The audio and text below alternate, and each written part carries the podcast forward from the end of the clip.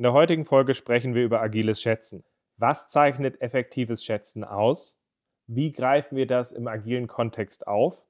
Wie führen wir sinnvoll Schätzen in einem agilen Kontext ein? Und dass der größte Benefit von agilem Schätzen nicht in der geschätzten Zahl liegt, sondern in dem Gespräch, das es triggert.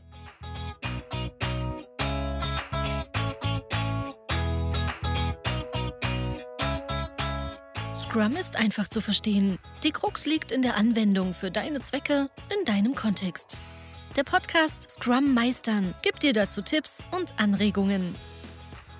Moin, moin. Unser heutiges Thema ist agiles Schätzen. Schön, dass du dabei bist. Mein Name ist Ralf Kruse. Ich helfe Organisationen dabei, sich durch agile Herangehensweisen besser für ihre Herausforderungen aufzustellen, ohne dass die Methoden dabei Dogma und Selbstzweck sind. Ganz einfach, indem wir uns konsequent in der Situation auf die von euch angestrebten Ambitionen ausrichten und dadurch halt einfach auch eine gewisse Zielstrebigkeit und Konsequenz in den Methoden bekommen.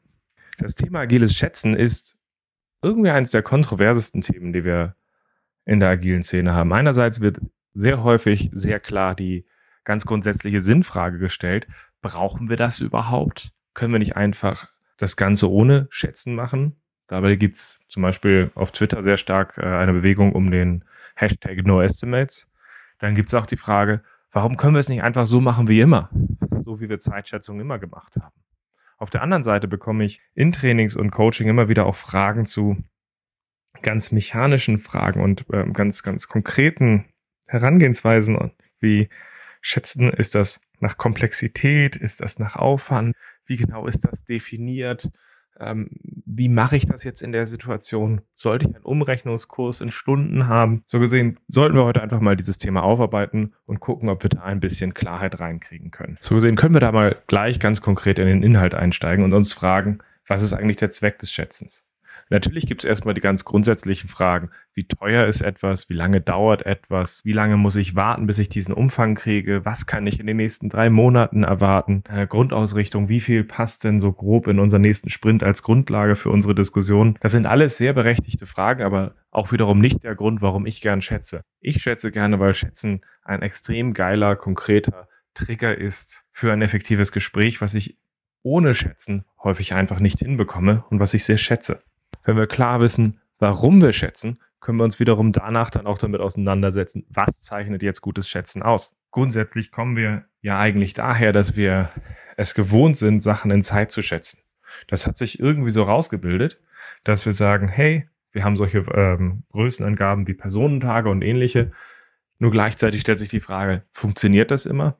Und bevor man diese Frage weiterstellt, wie gut das funktioniert, kann man sich natürlich auch die Frage stellen, wie lange arbeiten Menschen eigentlich schon mit Zeit? Wenn ich das richtig weiß, haben wir so große Glockenschlaguhren, die so zentral in Orten stehen als Zeitangabe, so grob seit dem 14. Jahrhundert. Und die erste Frage, die wir uns stellen können, wenn sowas erst so ein paar Jahrhunderte da ist, ist das Teil unserer Biologie? Können sich Menschen dazu aufstellen?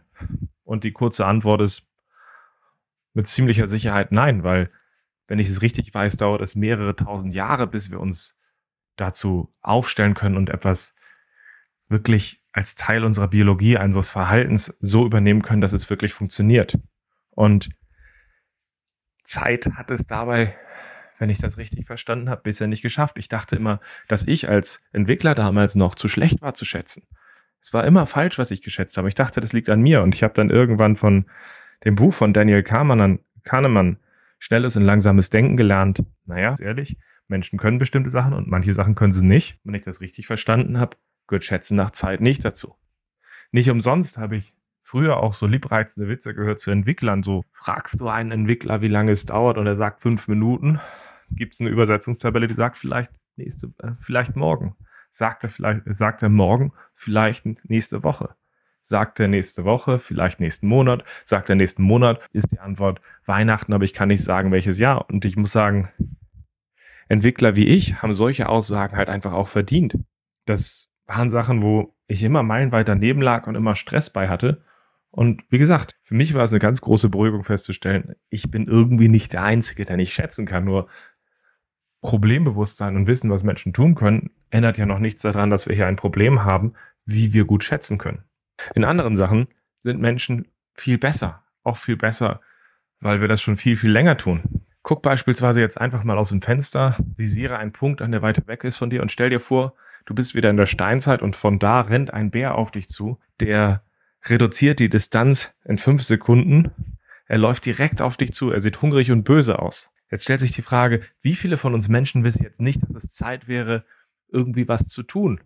Irgendwie, ich weiß nicht, ob das bei Bären sinnvoll ist, jetzt zu laufen oder auf den Baum zu klettern, aber grundsätzlich was zu tun. Und ganz ehrlich, kleiner Tipp, die Menschen, die sagen, ich, ich kann das jetzt nicht schätzen oder die mit solchen Überschlägen nicht arbeiten können, meines Wissens müssten die alle ausgestorben sein. So gesehen sind Menschen in dieser Art von Überschlägen auf Basis von relativen Proportionen verdammt gut. Deswegen habe ich auch andere Situationen gehabt, wie beispielsweise in Buxtehude muss ich den Zug wechseln und habe da auch schon mal zwei alte Damen sich unterhalten sind, die sich einfach so eine ganz platte Frage gestellt haben. Wie lang dauert es eigentlich von hier nach Cuxhaven? Hat die eine gefragt. Und die andere relativ platte darauf geantwortet, ich glaube, das ist zweimal so weit wie nach Hamburg rein. Ich habe das mal nachgeguckt. Äh, es dauert 40 Minuten zum Hauptbahnhof und 70 Minuten bis nach Cuxhaven.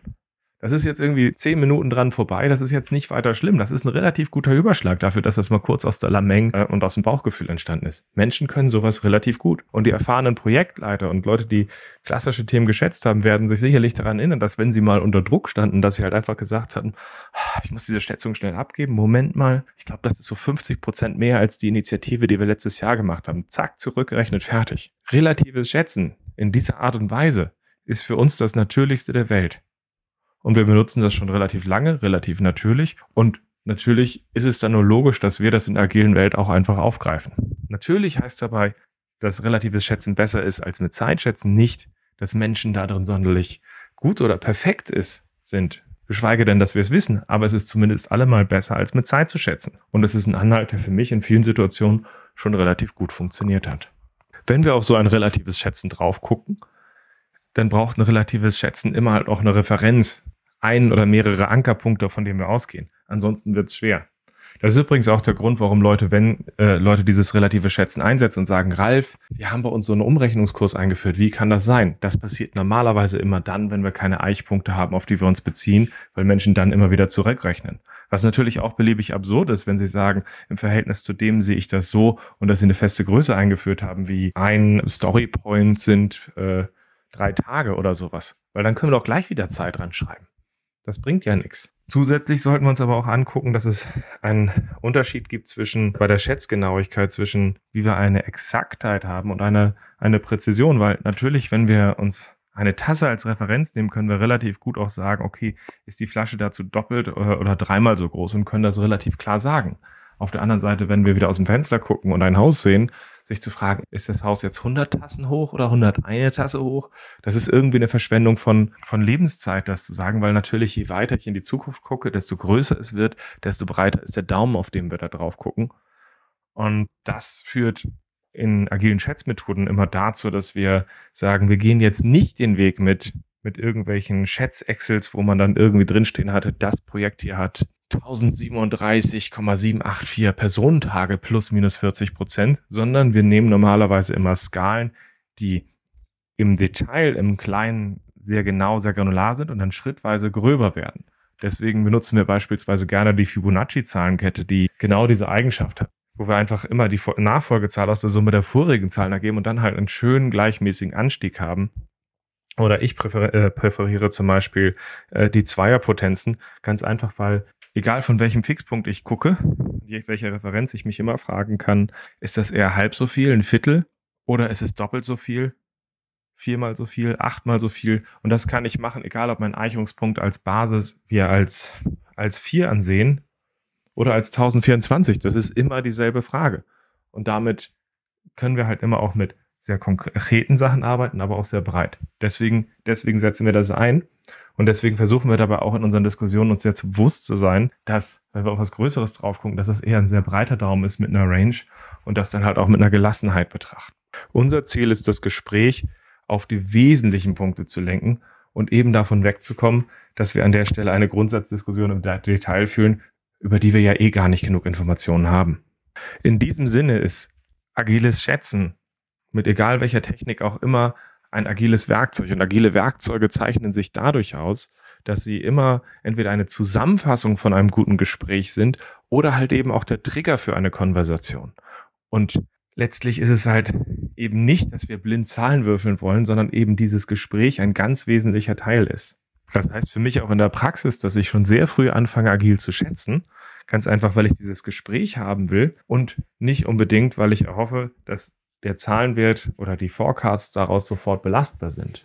Eins meiner größten Probleme ist nämlich, dass ich relativ breit gesprochen häufig in einem Team normalerweise so zwei Extreme habe. Ich habe die einen, die sagen, wenn ich frage, hey, ich habe hier was Neues und die Leute reagieren halt einfach drauf und sagen, ja, Ralf, das passt schon. Und ganz ehrlich, später passt es nicht. Und diese Leute hatten wichtige Insights. Auf der anderen Seite habe ich diese anderen Leute, die mir sagen, Ralf, zeig mal her, ja, ich kann dir leider erst irgendeine Aussage tätigen, bevor du nicht meine, also ich kann das nur tun, wenn du erstmal meine 213 Fragen beantwortest. Ansonsten kann ich dir nichts sagen. Und natürlich, wenn wir dann in der nächsten oder übernächsten Woche aussagefähig sein wollen nach Hause, sind diese Leute, die sagen, hey, ich habe meine 213 Fragen, für uns natürlich auch nicht zu gebrauchen, weil wir dann in einem Stop and Go in einem sehr aufwendigen Prozess kommen, wo wir eigentlich eher herausarbeiten wollten, was sind die wichtigsten fünf, zehn Fragen, die wir dabei haben, aber halt eben nicht die 213. Das brauchen wir an der Stelle nicht. Was ist das Wesentliche, was wir klären müssen? Und in dem Sinne hilft uns dieses Gespräch beim agilen Schätzen halt ganz einfach dadurch, dass wenn man darüber nachdenkt, wie ordnet sich das Ganze ein,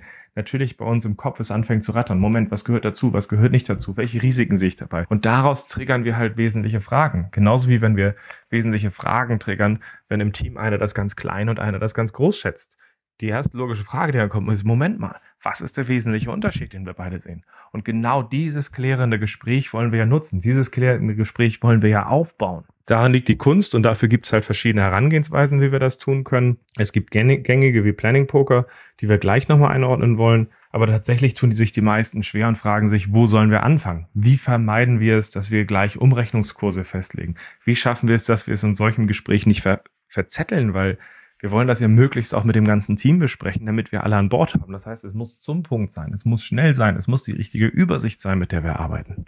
Mein Lieblingsweg, dieses Gespräch zu moderieren, ist, dass ich ganz platt am Anfang mir zwei Backlog-Items, zwei User-Stories nehme und einfach das Team frage, hey, ich habe mal eine Fachfrage. Welche von diesen beiden Items hier ist größer?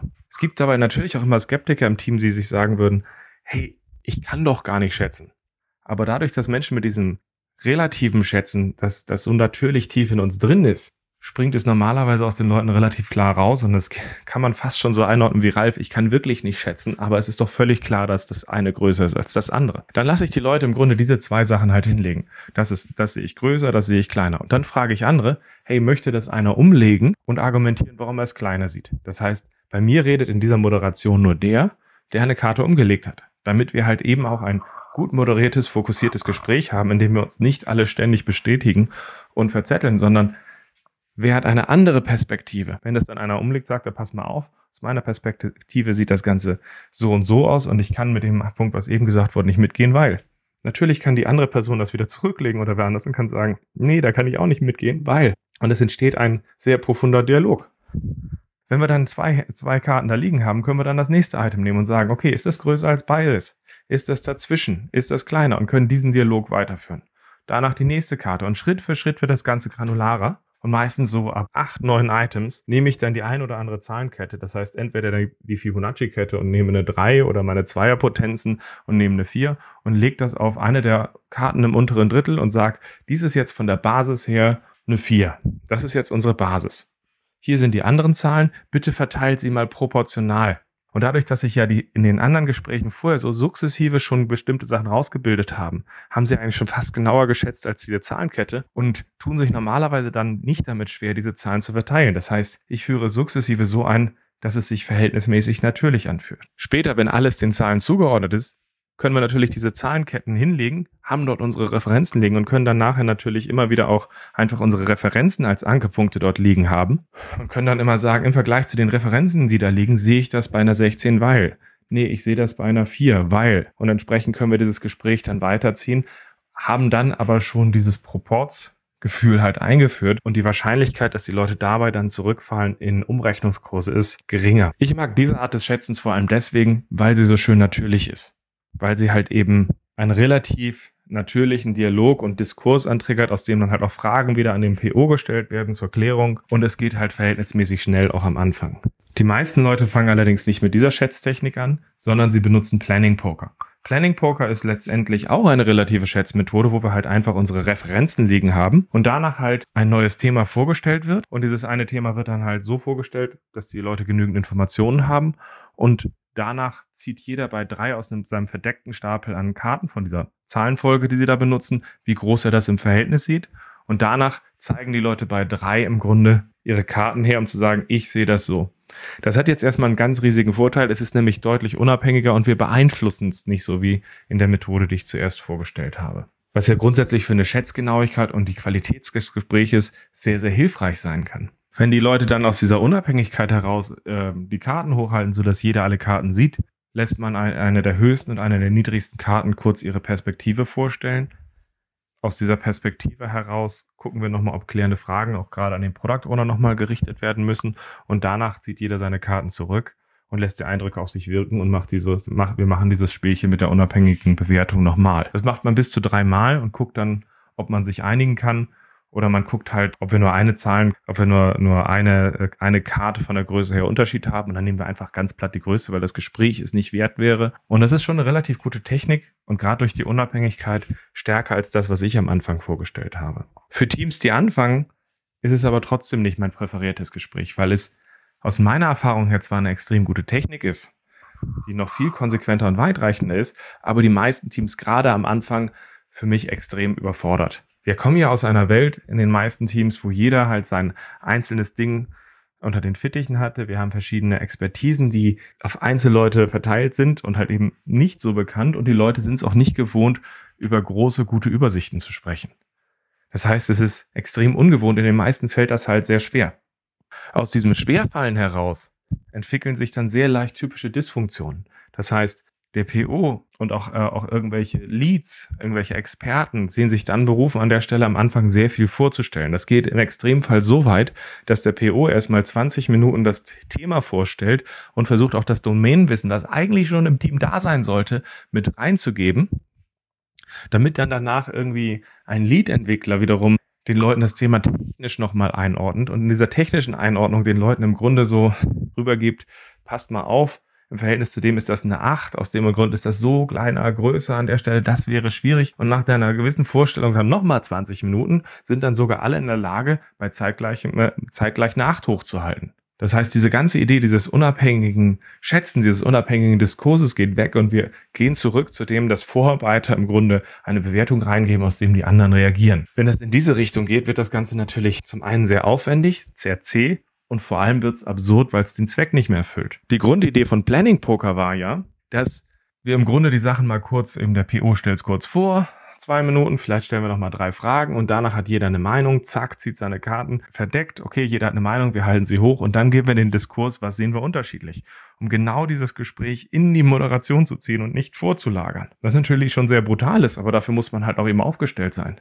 Und das sind halt die meisten Teams nicht und sind dann halt entsprechend überfordert. Und aus dem Grund ist meine Präferenz tatsächlich eher mit dieser Frage nach größer, kleiner anzufangen, das schrittweise zu verdichten, danach Zahlenketten einzuführen, dann erstmal damit zu arbeiten und auch mit dem Team Schritt für Schritt an dem Anspruch zu arbeiten, dass wir einen gemeinsamen Dialog haben und erst nach einigen Sprints dann auf Planning Poker zu wechseln, um diesen Punkt des Gemeinsamen nochmal aufzugreifen und auf das nächste Level zu heben. Fühlt sich für mich normalerweise deutlich natürlicher an und triggert halt diesen Austausch, den wir haben wollen. Und die Leute sehen es halt am Anfang sehr viel eher, sehr viel früher natürlicher an.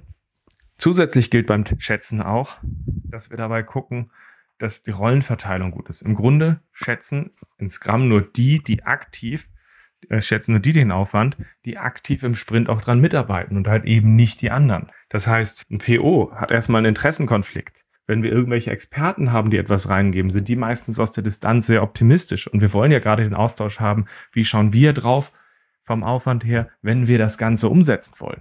Und das macht es halt extrem spannend und führt auch dazu, dass wir dabei halt eben gerade, dass diese Leute vielleicht nochmal, wenn sie wir Rückfragen an die stellen, wir sie aktiv für Sachen mit einbinden wollen, aber ihren Einfluss auf die Schätzung so weit wie möglich reduzieren wollen. Jetzt haben wir auch den Punkt dabei, dass der PO dadurch sich relativ klar auf seine Rolle konzentrieren kann, zu sagen, er stellt die Items vor Und er konzentriert sich eben halt auch darauf, die Sachen zum Punkt vorzustellen und halt auch Fragen klar fokussiert beantworten zu können.